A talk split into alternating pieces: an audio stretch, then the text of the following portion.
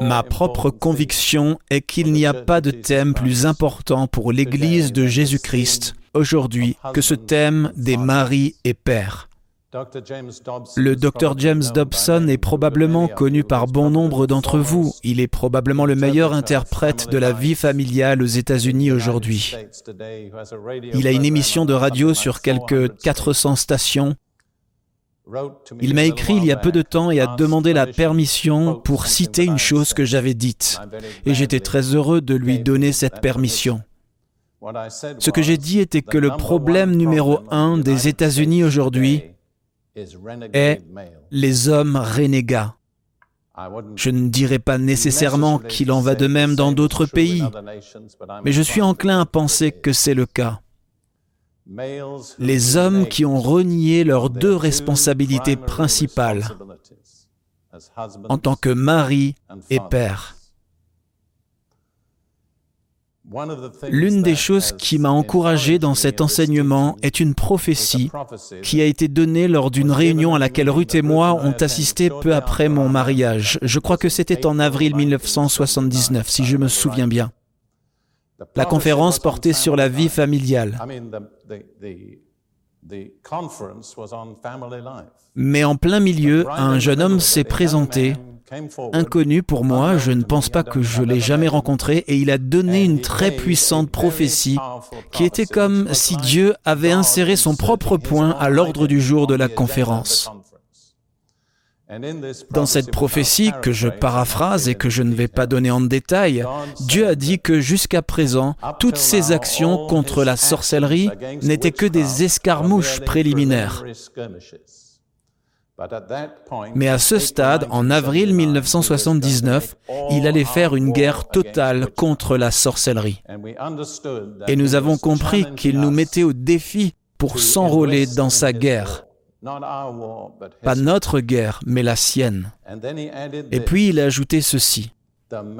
La principale raison pour laquelle il fait la guerre à la sorcellerie, c'est parce qu'elle a des millions d'hommes liés dont Dieu a besoin dans son armée de la fin des temps. Depuis cette époque, nous avons vu dans d'innombrables situations différentes et circonstances la confirmation la plus claire possible de ce fait. Je traite donc d'un thème qui est au cœur même de Dieu. Et, comme je l'ai déjà dit, l'une des questions clés de notre époque.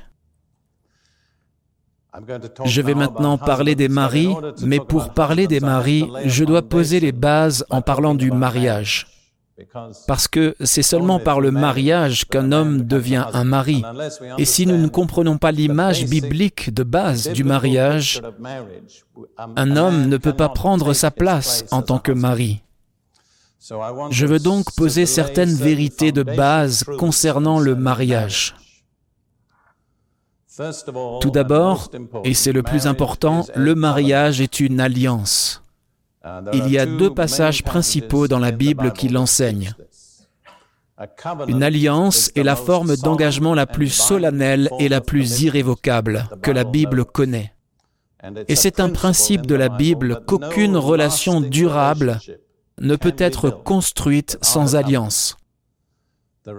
La relation du croyant à Dieu est fondée sur une alliance.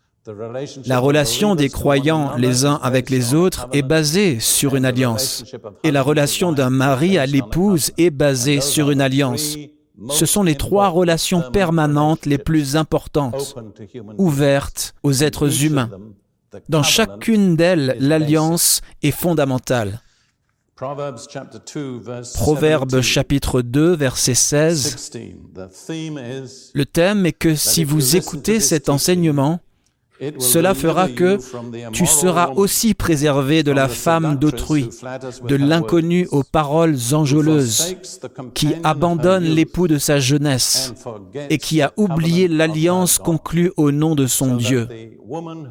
Donc la femme qui est infidèle à son mari oublie, brise l'alliance qu'elle a conclue devant Dieu avec cet homme.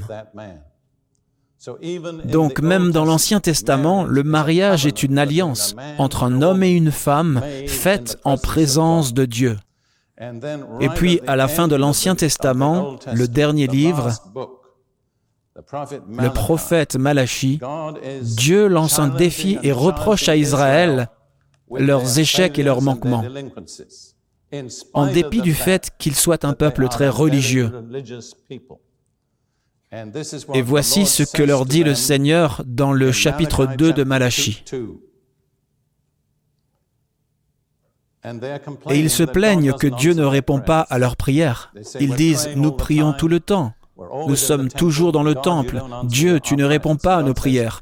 Dieu dit, je vous dirai une ou deux raisons pourquoi je ne réponds pas à vos prières. En voici une. Malachie chapitre 2 verset 13.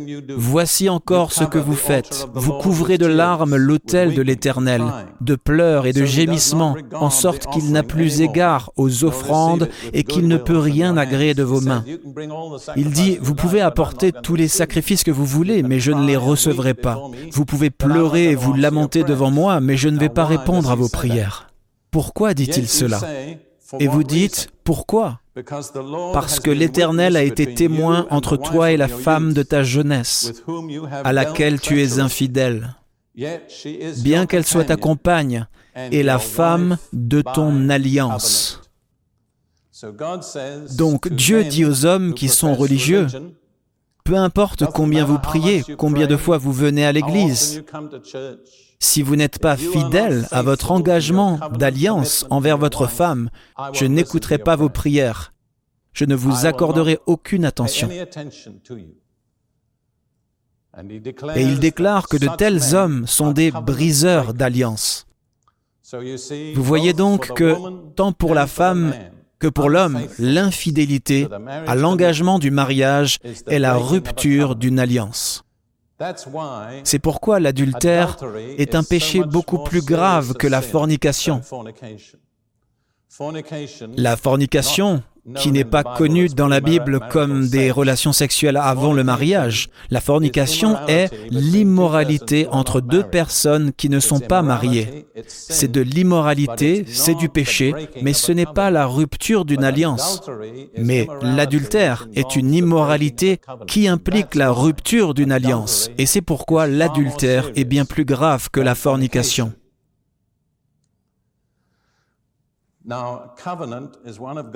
L'alliance est un des secrets de Dieu. Dans le psaume 25, verset 14, l'Éternel parle de son alliance et le genre de personne à qui il va révéler son alliance.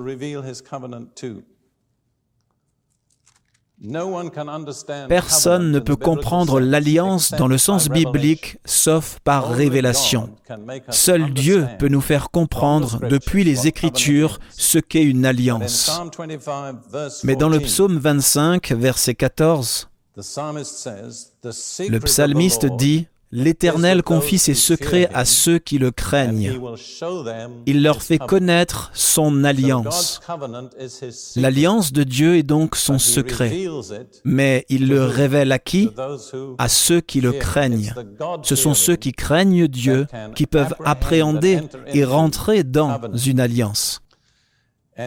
Et puis, dans Éphésiens 5, chapitre 32, Paul, à propos du mariage et en faisant le parallèle avec la relation entre Christ et l'Église, dit ceci. Ce mystère, c'est le mariage, est grand Maintenant, un mystère dans la langue du Nouveau Testament n'était pas quelque chose qui ne pouvait jamais être connu, parce que en ces jours-là, ils avaient ce qu'ils appelaient des religions à mystère, des religions qui offraient certains secrets aux personnes qui y étaient initiées. Mais si vous n'étiez pas initié, vous ne pouviez pas connaître les secrets. Le mariage est donc un secret que vous ne pouvez connaître que lorsque vous y êtes initié. Et Dieu initie ceux qui craignent Dieu. Je voudrais dire à ceux d'entre vous qui ne sont pas mariés, s'il y en a ici, vous pouvez lire tous les livres et écouter tous les messages, mais il y a quelque chose que vous ne saurez jamais sur le mariage jusqu'à ce que vous soyez mariés. C'est vraiment un mystère. C'est un bon mystère. Très bien, examinons maintenant brièvement les principes de l'alliance qui s'appliquent à toutes les alliances dans la Bible. Psaume 50, verset 5. Psaume 50, nous devons également lire le verset 4. C'est Dieu qui parle au monde, à la terre. Il est dit, il, le Seigneur, convoque le ciel en haut. Il convoque aussi la terre pour le jugement de son peuple. Et puis il dit ceci, Rassemblez-moi mes fidèles, ceux qui ont fait alliance avec moi par un sacrifice. Alors, qui sont les saints de Dieu?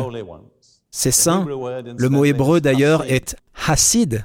Un certain nombre d'entre vous ont probablement entendu parler du judaïsme hassidique. C'est tiré de ceci. Un hassid est quelqu'un qui se dit être totalement dévoué à Dieu. Alors, qui Dieu appelle-t-il ces hassidim ces saints? Quelles sont les exigences? Ceux qui ont conclu une alliance avec lui sur la base d'un sacrifice.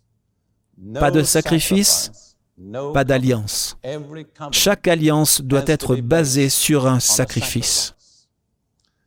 Et le mot hébreu pour conclure une alliance n'est pas faire, mais couper. Il suggère un couteau tranchant et l'effusion de sang. En fait, si vous suivez l'enseignement de l'alliance dans la Bible, vous constaterez qu'il n'y a pas d'alliance sans sacrifice et aucun sacrifice sans verser de sang. Toute alliance exige qu'une vie soit donnée. Dans Hébreux 9, versets 16 et 17, l'écrivain des Hébreux traite de cette vérité.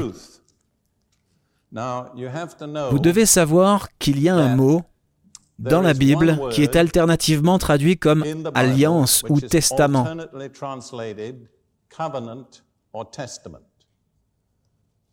Mais c'est le même mot. Alors, là où vous rencontrez testament dans le Nouveau Testament, qui est la nouvelle alliance, vous comprenez cela? par ailleurs, il faut garder à l'esprit que toute la révélation de Dieu nous parvient sous la forme de deux alliances, l'ancienne alliance et la nouvelle alliance. Cela vous montre à quel point l'alliance est importante.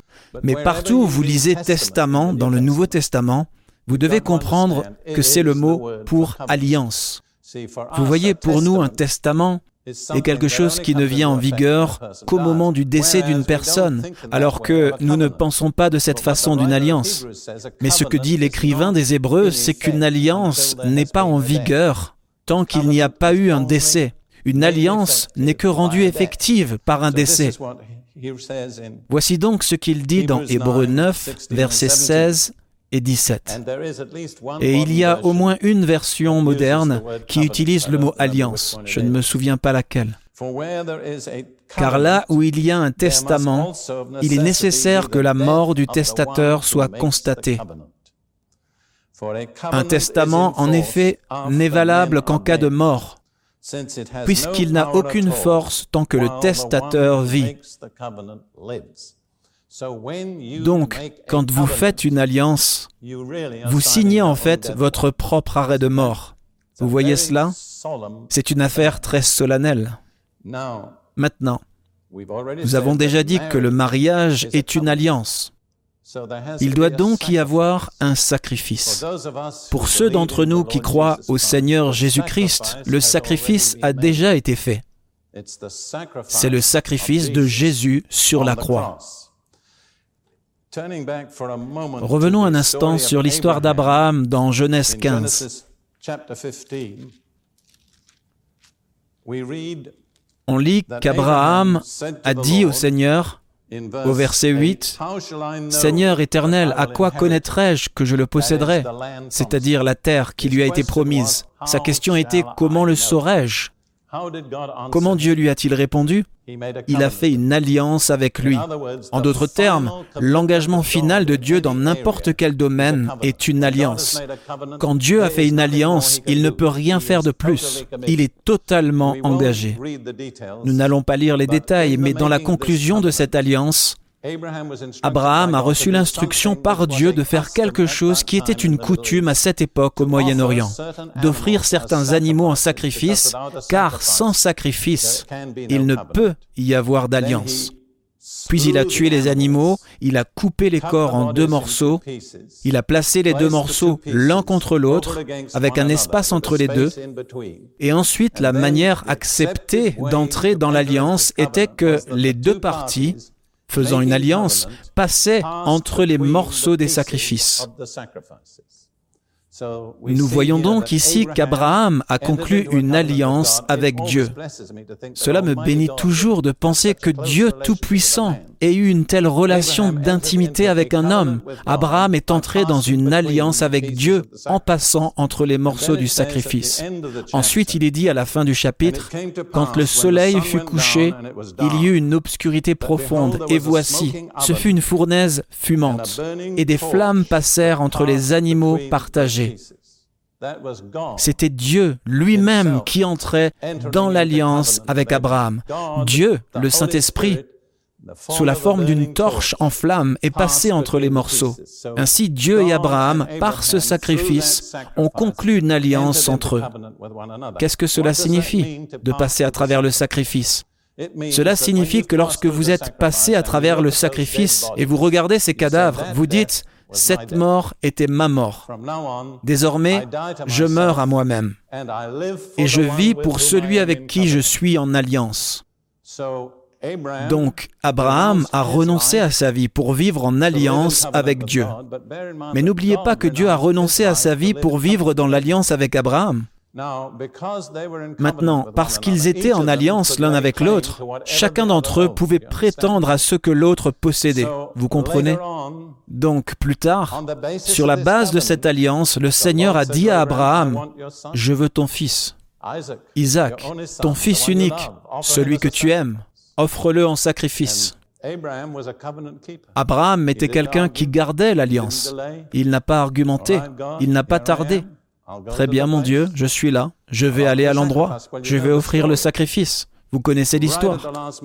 Au dernier moment, lorsqu'Abraham a levé la main pour plonger le couteau dans le corps de son fils, le Seigneur lui a parlé et a dit, Très bien, Abraham, tu n'as pas besoin de le faire. Maintenant je sais que tu crains Dieu, puisque tu ne m'as pas refusé ton fils unique. C'est une alliance. Mais ce n'est pas la fin de l'histoire. Parce qu'environ 2000 ans plus tard, que s'est-il passé?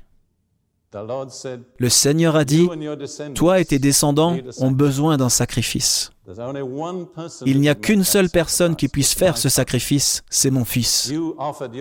Tu m'as offert ton fils, je t'offre maintenant mon fils. Et vu sous cet angle, vous voyez, l'histoire est l'aboutissement des alliances de Dieu avec son peuple. On ne saurait trop insister sur l'importance de l'alliance. L'alliance est conclue par le sacrifice, qui est la renonciation d'une vie. Maintenant, appliquez cela au mariage. Quand un homme et une femme se marient, en tant que chrétiens, ils viennent par le sacrifice de Jésus sur la croix. Chacun d'eux dit, comme Paul l'a dit, J'ai été crucifié avec Christ. Néanmoins, je vis. Pourtant, ce n'est pas moi, mais Christ qui vit en moi. Donc, après leur passage par le sacrifice de Jésus, chacun fait demi-tour et regarde ce sacrifice. Le mari dit, Quand je suis venu par ce sacrifice, je suis mort. J'ai donné ma vie. Maintenant, je vis ma vie dans ma conjointe. Elle est l'expression de ma vie. Et la femme fait de même. Lorsque je suis passé par ce sacrifice, je suis morte. Je ne vis plus pour moi-même. Je vis pour celui avec qui je suis dans l'alliance. Chacun a donné sa vie pour l'autre. C'est la base du mariage chrétien. Et c'est la seule base sur laquelle le mariage peut vraiment réussir. Vous voyez? C'est totalement contraire à l'attitude des gens aujourd'hui. C'est pourquoi tant de mariages se brisent, parce que la plupart des gens aujourd'hui se marient avec cette attitude. Qu'est-ce que j'en retirerai? Et cela ne fonctionne pas. L'attitude biblique est ⁇ Que vais-je donner ?⁇ Et cela marche. Je devrais probablement faire une pause et dire, je ne suis certainement pas un expert, mais j'ai de bons antécédents. J'étais marié à ma première femme, qui est maintenant avec le Seigneur, pendant 30 ans. Nous avons ensemble élevé une famille de neuf filles, des filles adoptées. Notre mariage n'était pas parfait, mais il était heureux, il était réussi et il a été fructueux. Il a été soumis à des pressions énormes. Au cours des deux premières années, nous avons vécu les combats qui ont amené l'État d'Israël en existence. Deux fois au cours de cette période, nous avons dû fuir notre maison au milieu de la nuit pour sauver nos vies. Ce n'était pas un moyen facile de commencer un mariage. Mais nous étions ensemble et Dieu nous a utilisés et nous l'avons servi. Et Dieu a fait de nous une bénédiction pour beaucoup, beaucoup de gens. Puis, après que ma première femme ait été prise à la maison, se soit éteinte, trois ans plus tard, j'ai épousé ma femme actuelle, Ruth, que vous voyez ici ce soir. Nous sommes maintenant mariés depuis un peu plus de dix ans et notre mariage a été exceptionnellement heureux et réussi.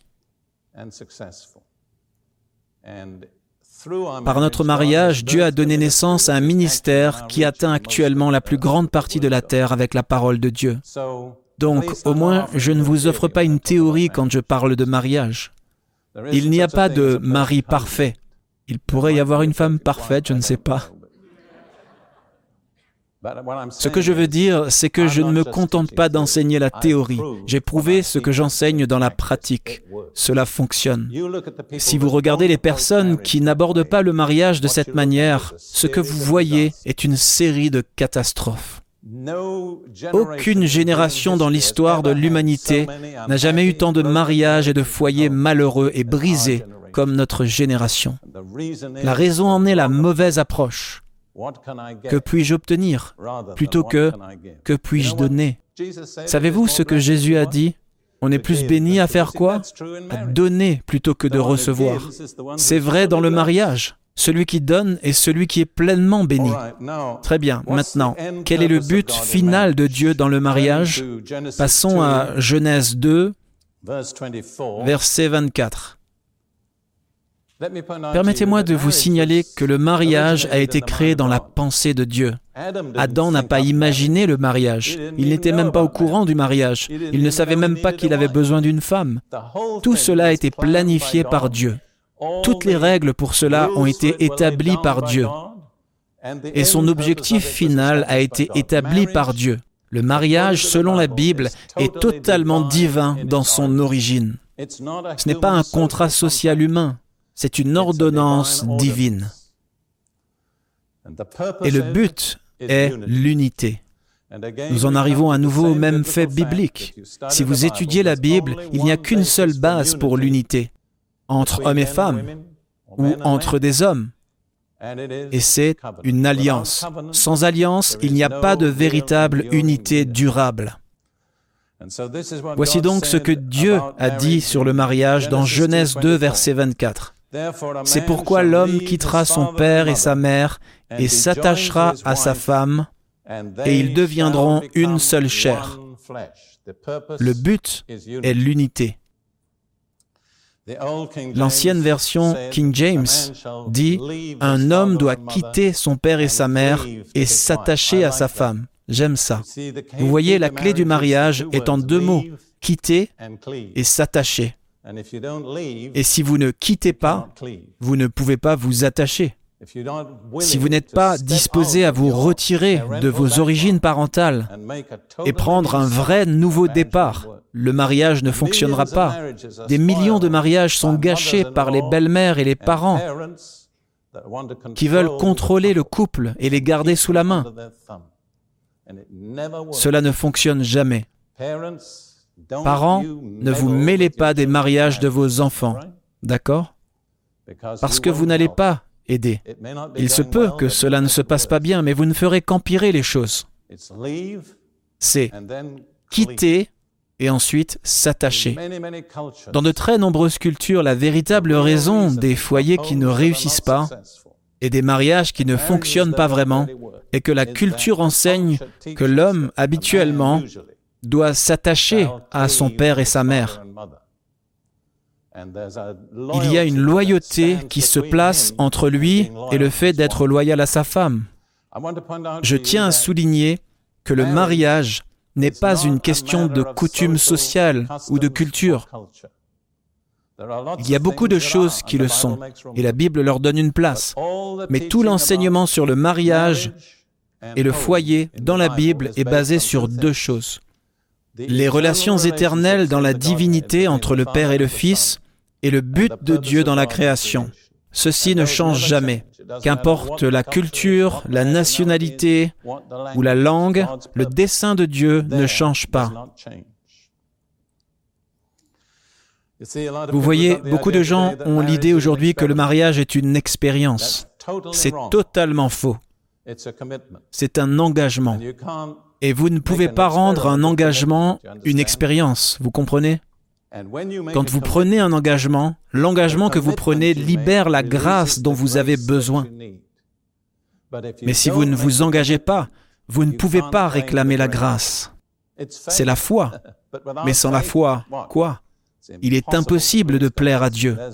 Il n'y a pas d'autre base que la foi. C'est un risque. Se marier est un risque réel. Je vais être honnête avec vous. Si vous n'êtes pas à prendre un risque, vous feriez mieux de rester célibataire. C'est un risque dans la foi. J'aimerais dire autre chose. Ce n'est pas une règle pour tout le monde, mais je n'ai jamais choisi ma propre femme. Dans chacun de mes mariages, Dieu m'a montré clairement, précisément et surnaturellement qui je devais épouser. Je suis heureux qu'il l'ait fait parce que Dieu sait que je ne suis pas un très bon juge de caractère. Je me débrouille bien dans l'abstrait et les concepts, mais quand il s'agit de personnes, je suis facilement dupé. Mais Dieu ne m'a pas donné l'occasion d'être dupé, il a pris la décision à ma place. Je vais vous dire autre chose qui est purement personnel. Je n'ai jamais été nulle part qu'à Jérusalem pour une épouse. Très bien, maintenant. Examinons ce que cela implique dans ce que j'ai enseigné.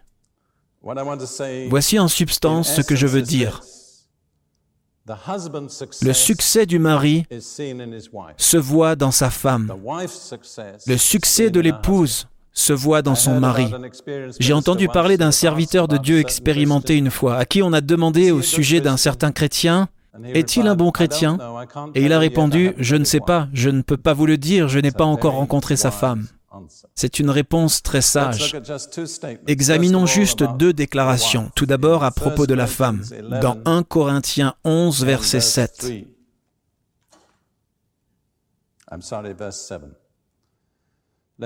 Laissons de côté la question de se couvrir la tête pour la prochaine réunion, parce que c'est un peu... Eh bien, n'en parlons même pas. L'homme ne doit pas se couvrir la tête puisqu'il est l'image et la gloire de Dieu, tandis que la femme est la gloire de l'homme ou l'épouse est la gloire de l'époux.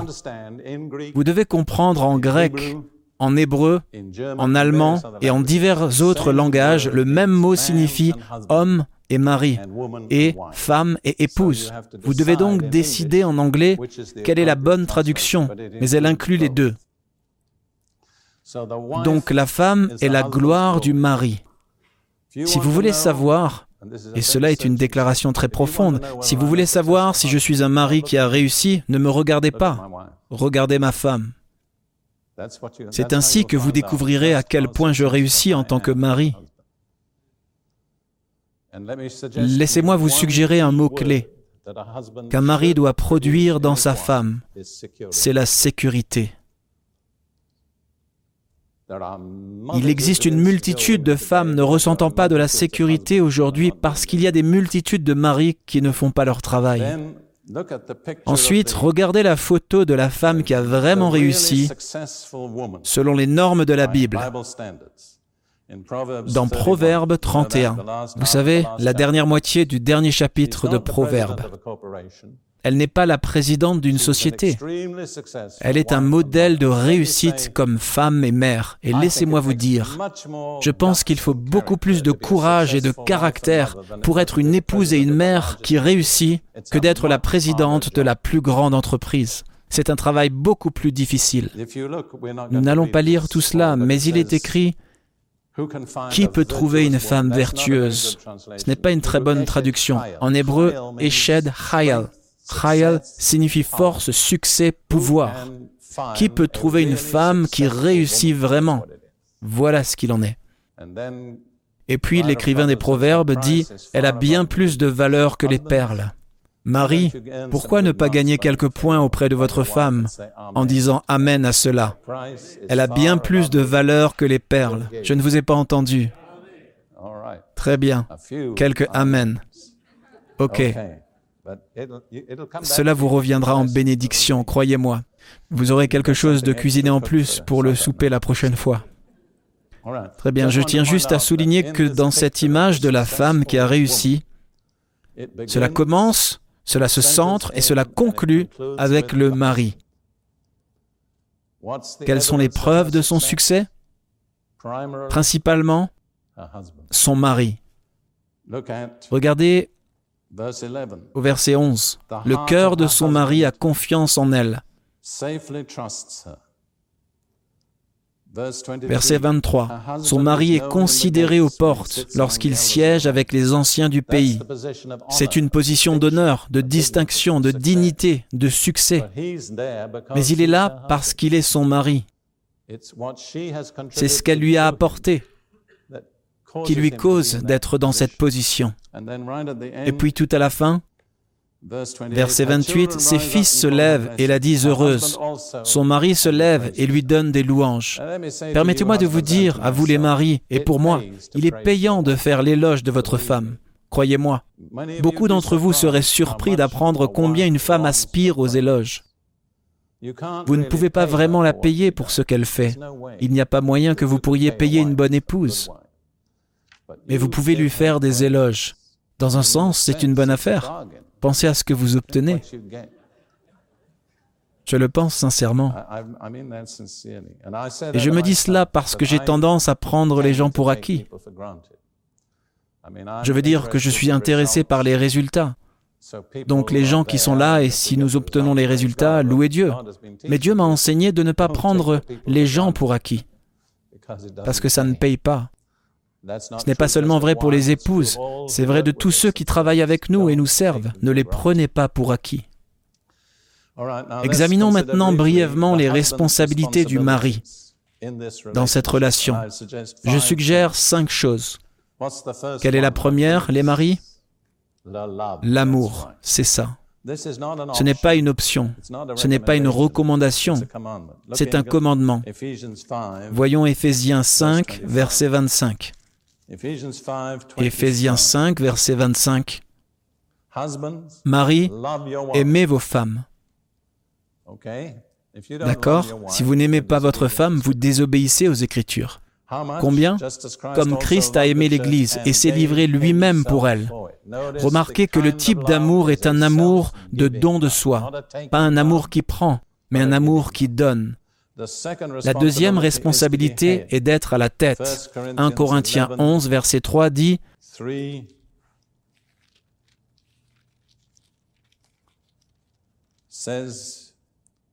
L'homme est le chef ou la tête de la femme ou de l'épouse.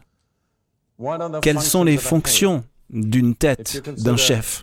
Si vous considérez le corps physique naturel, je vous suggère de penser en termes de quatre choses. La tête reçoit des informations de tout le corps. La tête prend les décisions. La tête lance l'action et la tête donne la direction en cours. Ce sont les responsabilités d'un homme. Je ne sais pas si vous avez entendu parler du couple qui était marié depuis longtemps.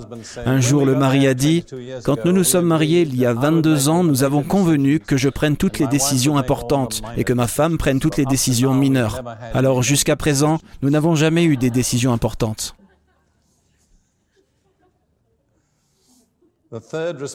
La troisième responsabilité est de pourvoir. 1 Timothée 5, verset 8.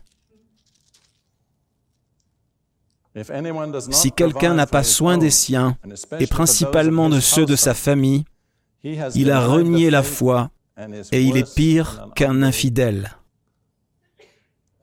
Je dois dire qu'il y a des prédicateurs qui ne pourvoient pas à leur propre ménage, qui se promènent en prêchant. La Bible dit qu'ils sont pires qu'un incroyant. Il y a bien des années, j'étais dans un lieu et un autre serviteur de Dieu a fait une remarque désinvolte. Il a dit, L'expert est l'homme parti de la maison avec une mallette. À l'époque, je voyageais beaucoup à travers l'Amérique en prêchant. Cela m'a vraiment touché au cœur comme une flèche. Je pensais, est-ce que cela me décrit l'homme qui peut le faire fonctionner partout sauf dans sa propre maison? Il y a beaucoup de prédicateurs comme ça. Je ne dis pas cela pour être critique, je le dis simplement comme un fait. Ils réussissent sur le territoire de quelqu'un d'autre, mais pas dans leur propre maison. Puis nous nous tournons à nouveau vers Éphésiens 5, qui est un chapitre clé de cet enseignement. Éphésiens 5, verset 26. En parlant du Christ, il dit, et s'est livré lui-même pour elle afin de la sanctifier par la parole après l'avoir purifiée par le baptême d'eau. Je crois que c'est la responsabilité du mari de laver sa femme et son foyer avec l'enseignement de la parole de Dieu. Je crois que cela a un effet purificateur, un effet sanctificateur que rien d'autre ne pourra jamais avoir. Cela ne signifie pas que l'épouse ne peut pas être prédicateur, ni un ministre très puissant. Mais néanmoins, la responsabilité première, la source de l'enseignement à domicile, devrait être le mari. Et puis, Éphésiens 5, verset 29, toujours sur ce thème, car jamais personne n'a haï sa propre chair, mais il la nourrit et en prend soin, comme Christ le fait pour l'Église. Les maris, vous avez donc une responsabilité pour nourrir et chérir vos épouses. Je mets parfois ma femme dans l'embarras parce que je dis des choses qu'elle pense que je ne devrais probablement pas dire. Elle ne le sait même pas, mais je sens que Dieu veut que je le dise.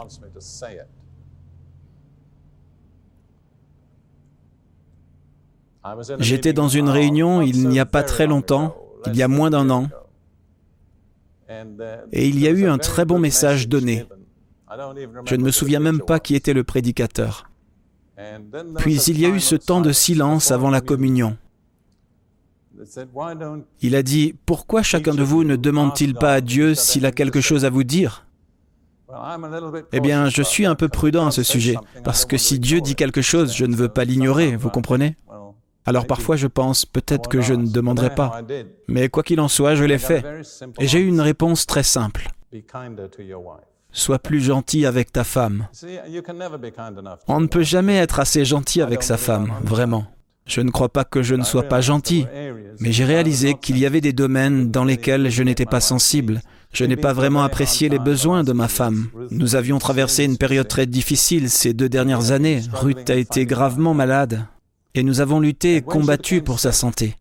Quand elle est tombée malade, je devais me dire, Frère Prince, il ne semble pas que vous ayez été un mari très réussi. Et j'ai essayé d'apprendre mes leçons à ce sujet aussi. Nous avons tous les deux beaucoup appris. Il n'y a donc pas de mari parfait, frère. Même les prédicateurs ne sont pas des maris parfaits. En fait, il s'agit parfois des pires, pour dire la vérité, franchement. Très bien, passons maintenant aux responsabilités de l'épouse. Tout d'abord, pourquoi une femme a été donnée à un homme? Passons à Genèse 2, verset 18. Genèse 2, verset 18. L'Éternel Dieu dit, Il n'est pas bon que l'homme soit seul. Je lui ferai une aide semblable à lui. Vous pourriez passer des heures à commenter cette parole, parce que la langue en hébreu est très difficile à rendre en anglais. Mais n'entrons pas là-dedans. Je lui ferai une aide semblable à lui. Quel était l'objectif principal de Dieu en donnant une femme à Adam? C'était pour lui donner une... Qu'avez-vous dit, mesdames? Je n'ai pas entendu. C'est ça. D'accord. Aujourd'hui, beaucoup de gens pensent, si je suis une aide, je suis inférieur. C'est absurde. Personne n'est supérieur ou inférieur à toute autre personne dans le corps de Christ. Chacun d'entre nous reçoit un lieu et une tâche. Et ce que Dieu exige de nous, c'est d'être fidèles dans le lieu en question et le travail qu'il nous a assigné. Je remercie Dieu que chacune de mes femmes a été pour moi une aide précieuse. Je n'aurais jamais pu réaliser tout ce que j'ai accompli sans chacune de mes femmes. L'exigence suivante est une chose qui ne passe pas à travers la gorge de la femme moderne, mais c'est de se soumettre. Regardons à nouveau dans Éphésiens 5, verset 22. Femmes, soyez soumises à vos maris comme au Seigneur. Maintenant, je connais beaucoup de prédicateurs masculins qui savent tout sur cette écriture, mais beaucoup d'entre eux ignorent le verset précédent qui dit ⁇ Vous soumettant les uns aux autres dans la crainte de Christ ⁇ La soumission primaire dans le corps du Christ est l'un à l'autre. Tout croyant devrait être soumis à tout autre croyant. Une fois que nous avons établi cela, il n'y a pas de problème avec la dictature à la maison. Mais dans les relations familiales, alors la femme doit se soumettre à son mari. On peut dire que Pierre était un homme marié et qu'il ne faisait qu'affûter sa hache, mais Paul, qui n'était pas marié, a dit exactement la même chose. Et les deux commencent toujours avec la responsabilité de l'épouse. Savez-vous pourquoi? Parce que si la femme ne s'acquitte pas de sa responsabilité, c'est presque impossible que le mari puisse remplir les siennes. L'épouse a la clé, soit d'ouvrir la porte ou de fermer la porte à l'accomplissement du rôle de son mari. J'aimerais dire en ce qui concerne ma première femme, qui était connue de certains d'entre vous, elle a été ici au moins une ou deux fois au ministère, elle était danoise. Elle était considérablement plus âgée que moi. Quand je l'ai épousée, elle était déjà très expérimentée et une missionnaire qui avait réussi, qui avait accompli quelque chose que personne d'autre n'avait accompli jusque-là. Elle était une personne très intelligente et une oratrice douée.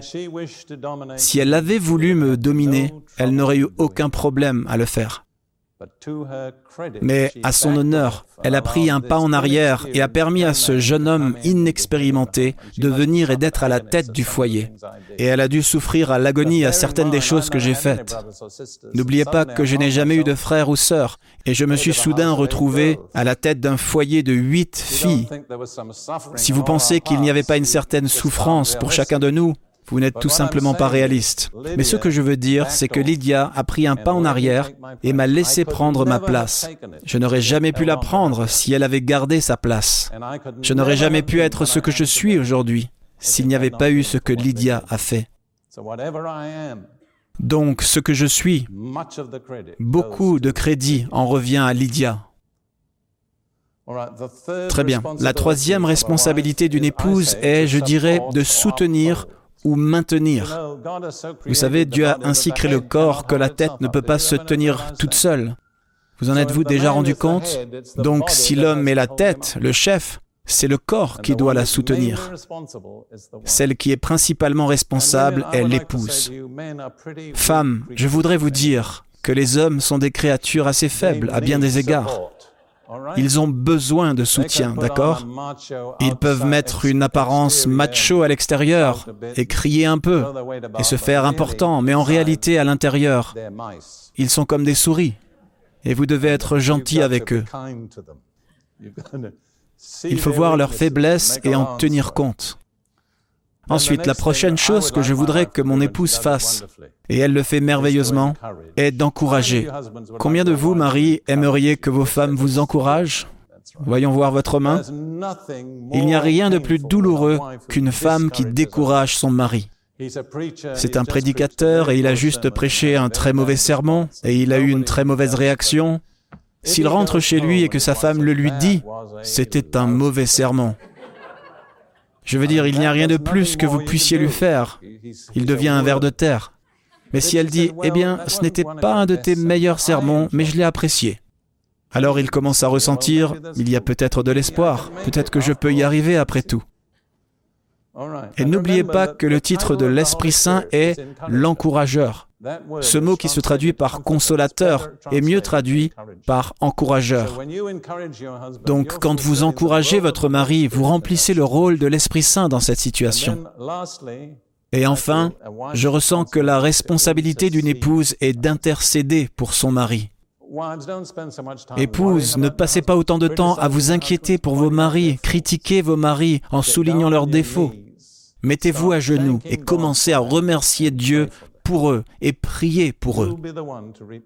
C'est vous qui en récolterez les fruits.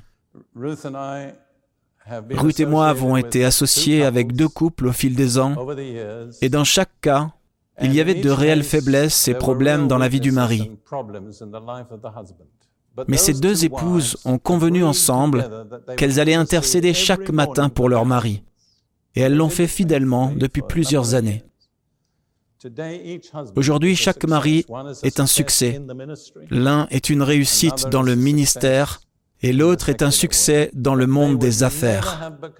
Mais ils n'auraient jamais pu devenir ce qu'ils sont sans l'intercession fidèle et persistante de leur femme. Permettez-moi maintenant de vous faire remarquer que la maison est un modèle de l'Église. Et je pense que cela a des conclusions importantes, parce que je ne crois pas vraiment que l'Église sera jamais plus forte que les foyers ou les familles qui composent l'Église. Regardons dans 1 Timothée 3.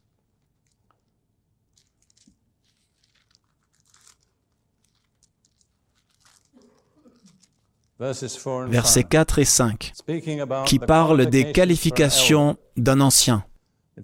Il est dit, il faut qu'il dirige bien sa propre maison et qu'il tienne ses enfants dans la soumission et en toute dignité, ce qui n'est pas facile aujourd'hui, je pense que vous serez d'accord.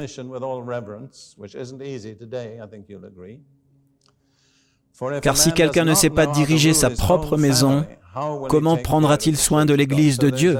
Il y a donc un parallèle très similaire entre les attributs qui sont nécessaires pour diriger une famille et les attributs nécessaires pour diriger la congrégation de Dieu, l'Église. Donc, dans un certain sens, dans la famille, le rôle du mari est celui du pasteur ou du berger. Le rôle de l'épouse, que nous avons déjà vu, est celui de l'aide. Qu'est-ce qui est le mot théologique, ecclésiastique pour une aide? Un diacre. C'est ce que le mot diacre signifie, une aide.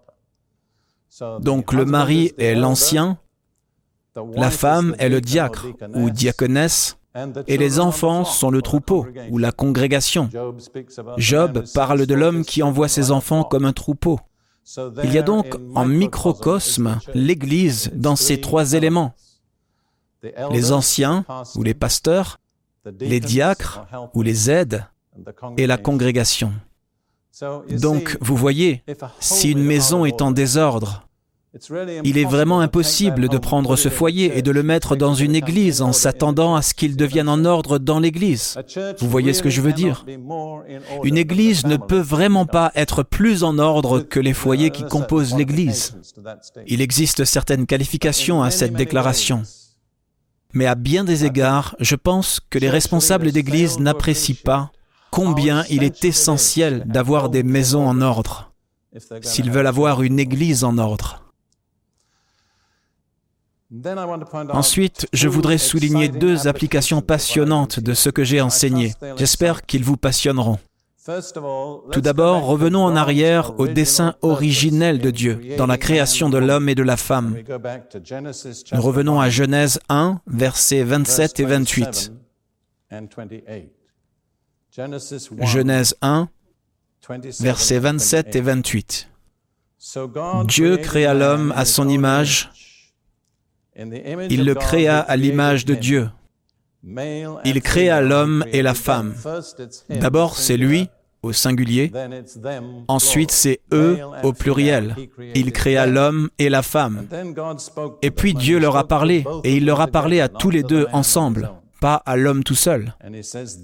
Et il a dit, Dieu les bénit, et Dieu leur dit, Soyez féconds, multipliez, remplissez la terre et l'assujettissez et dominez. N'allons pas plus loin. Le but de Dieu n'était pas que l'homme à lui seul dirige la terre mais que l'homme et la femme ensemble, comme une unité, exercent l'autorité de Dieu et gouvernent la terre en son nom. Je voudrais vous suggérer que l'élément le plus fort dans le combat spirituel et dans l'exercice de l'autorité est un couple marié qui est en harmonie et dans l'unité. C'est toujours la voie de Dieu d'exercer la domination. Ce n'est pas l'homme tout seul, ce n'est pas la femme toute seule, mais c'est l'homme et la femme unis selon le modèle de Dieu dans le mariage. Ce sont eux qui exercent la domination. Laissez-moi vous montrer quelques simples principes spirituels qui s'y appliquent. Dans Matthieu chapitre 18, versets 18 et suivants, Jésus parle. Je vous le dis en vérité, tout ce que vous lirez sur la terre sera lié dans le ciel, et tout ce que vous délirez sur la terre sera délié dans le ciel. Je vous dis encore que si deux d'entre vous s'accordent sur la terre pour demander une chose quelconque, elle leur sera accordée par mon Père qui est dans les cieux. Car là où deux ou trois sont assemblés en mon nom, le grec dit dans mon nom. L'accent de l'assemblée est dans le nom de Jésus. Car là où deux ou trois sont assemblés, je suis au milieu d'eux. Le minimum de base est deux ou trois. Et à ce minimum de base, Jésus dit, tout ce que vous lirez sur terre le grec dit aura été lié dans le ciel. Tout ce que vous déliez ou libérez sur terre aura été délié ou libéré au ciel. C'est très frappant parce que cela signifie que ce que nous disons sur terre détermine ce qui se passe au ciel. Vous voyez, nous pensons souvent, nous attendons que Dieu bouge. C'est souvent vrai, mais il y a des moments où Dieu attend que nous bougions. J'avais un ami qui était pasteur au Danemark. Il est avec le Seigneur maintenant. Il s'est beaucoup penché sur le problème du divorce, qui bien sûr est un problème très difficile et sensible. Il y avait des points de vue différents dans l'Assemblée et il n'était pas vraiment sûr. Il a donc décidé de prendre une journée et de chercher Dieu par lui-même. Il a partagé cette information avec Ruth et moi personnellement. Il a dit à Dieu, Dieu, quoi que tu dises, je le ferai. Et à sa stupéfaction, le Seigneur a dit, au contraire, tout ce que toi tu dis, je le ferai. En d'autres termes, vous devez prendre la décision. Je pense vraiment que c'est vrai dans les questions difficiles du divorce. Je pense que les dirigeants de l'Église doivent prendre la décision sur la base des Écritures, pas arbitrairement. Si cette décision est prise avec la prière, la sensibilité, Dieu dit, je suis d'accord. Vous voyez, dans un sens, l'initiative est de notre côté. Tout ce que nous lions sur la terre aura été lié dans le ciel. Tout ce que nous délions sur la terre aura été délié dans le ciel. C'est comme ça. Nous remplissons les conditions et nous disons, nous te lions au nom de Jésus.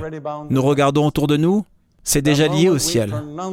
Le moment où nous l'avons prononcé sur terre, cela a été établi dans le ciel. Mais quelles sont les exigences? Verset 19. Je vous dis encore que si deux d'entre vous s'accordent sur la terre pour demander une chose quelconque, elle leur sera accordée par mon Père qui est dans les cieux. C'est une promesse étonnante, n'est-ce pas? Si deux personnes peuvent se mettre d'accord, le mot grec est en fait symphonai, dont nous tirons le mot français symphonie. Ce n'est pas seulement un accord intellectuel, c'est l'harmonie. Si deux personnes sur Terre peuvent être en parfaite harmonie, tout ce qu'ils prient arrivera. Vous pourriez dire, comment est-ce possible Laissez-moi vous faire part de ma compréhension. La seule façon d'avoir une harmonie est si nous nous harmonisons avec le Saint-Esprit. Et si deux d'entre nous s'harmonisent avec l'Esprit Saint, alors c'est la volonté de Dieu. Vous comprenez Mais la clé de la réussite, la clé de l'exercice de cette autorité, c'est l'harmonie. Certains d'entre vous, les couples qui sont mariés, comprendront pourquoi. Vous avez tant d'opposition pour réaliser une véritable harmonie. Vous savez, je ne suis pas musicien et je me rends compte que nous avons des musiciens ici, mais rien n'est pire qu'une musique presque en harmonie. N'est-ce pas? C'est douloureux. Qu'en est-il des mariages qui sont presque en harmonie? Comment sonnent-ils pour Dieu? Accomplissent-ils le dessein de Dieu? Non. Dieu est un musicien. Il dit, je suis très sensible. Si je peux avoir deux personnes qui s'harmonisent vraiment, tout ce qu'ils prient se réalisera. Et c'est ce que nous voyons là, à mon avis, le noyau absolu de l'autorité spirituelle. Et c'est vraiment dans les couples mariés. Il est aussi parfaitement vrai que d'autres peuvent s'harmoniser en dehors des couples mariés. Deux hommes peuvent s'harmoniser ensemble, deux femmes peuvent s'harmoniser ensemble. Dieu merci pour cela, ou que cela se produise.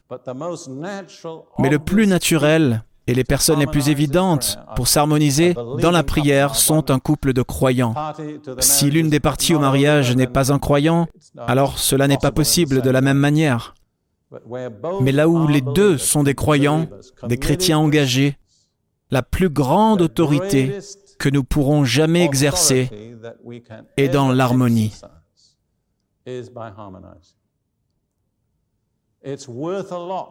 Cela coûte beaucoup, mes frères et sœurs, beaucoup de sacrifices, beaucoup de déni de soi pour atteindre l'harmonie. Ce n'est pas facile, car la vieille nature ne s'harmonise pas, vous comprenez Elle est toujours en désaccord avec tout, y compris elle-même. Laissez-moi vous donner une autre écriture. Amos chapitre 3, verset 3. Deux hommes marchent-ils ensemble sans en être convenus Quelle est donc la clé pour marcher ensemble? Être d'accord ou être en harmonie. Mais il y a une autre facette à cela, et c'est très simple. Pardonnez-moi pour être simpliste. Mais les gens sourient parfois à Ruth et moi parce qu'ils disent, vous vous comportez comme des adolescents, partout où vous allez, vous marchez main dans la main. Nous aimons marcher main dans la main, mais il y a plus que cela, parce que la Bible dit, deux hommes marchent-ils ensemble sans en être convenus? Et croyez-moi, si vous n'êtes pas d'accord, vous ne marcherez pas longtemps ensemble. Mais marcher ensemble vous aide à vous mettre d'accord. Nous faisons toujours attention à marcher, eh bien, pas en phase, mais en décalage, si vous comprenez ce que je veux dire. Car si vous vous tenez la main, vous devez faire ce que font les brancardiers. La jambe opposée va en avant. Nous avons marché partout dans de nombreuses nations comme ça. Et nous sommes jaloux de notre harmonie, parce que c'est la clé à tout dans notre ministère. Un frère aîné très cher, un serviteur de Dieu très mature, qui est juste un an plus jeune que moi, lorsque nous étions en train de passer par cette formidable pression de la maladie de Ruth, il a dit, Je suis convaincu que la clé de la réussite de votre ministère est votre harmonie. Ne laissez rien la gâcher. Et croyez-moi, nous avons dû nous battre pour l'harmonie à ce moment-là. Non se battre l'un contre l'autre, mais se battre contre toutes sortes de pressions et de forces des ténèbres qui s'opposaient à nous pour nous décourager. Laissez-moi vous donner une autre pensée en conclusion. Combien d'entre vous voudraient être prophétiques? Eh bien, vous pouvez l'être en tant que couple marié. Permettez-moi de revenir à Éphésiens 5 une fois de plus. Éphésiens 5, versets 22 et 23. Femmes, soyez soumises à vos maris comme au Seigneur, car le mari est le chef de la femme comme Christ est le chef de l'Église, qui est son corps et dont il est le sauveur. Si vous lisez tout ce passage, vous verrez ce que Paul veut dire. Pourquoi le mariage est un tel mystère et pourquoi est-il si sacré? C'est parce que c'est un modèle de la relation entre Christ et son Église. Et vous voyez, à maintes reprises, Dieu a demandé à des prophètes dans l'Ancien Testament de ne pas seulement délivrer un message verbal, mais de le démontrer. Il a dit à Jérémie de mettre des joues sur son cou. Il a dit à Osée de se marier avec une prostituée. Il a dit à Ézéchiel de creuser à travers un mur et agir comme quelqu'un s'échappant d'une ville assiégée. Donc l'un des moyens par lesquels nous pouvons être prophétiques, ce n'est pas parler, mais c'est visualiser, l'incarner dans nos vies. Et c'est ici, je crois, que nous avons la plus grande opportunité d'être prophétiques pour le monde. En tant que mari et femme, nous démontrons au monde la relation entre Christ et son Église. Et si nous réussissons, nous créons un appétit dans les hommes et les femmes pour savoir ce qui fait notre succès. Vous seriez surpris, je ne veux pas me vanter, combien de personnes ont dit à Ruth et à moi, nous aimerions être comme vous.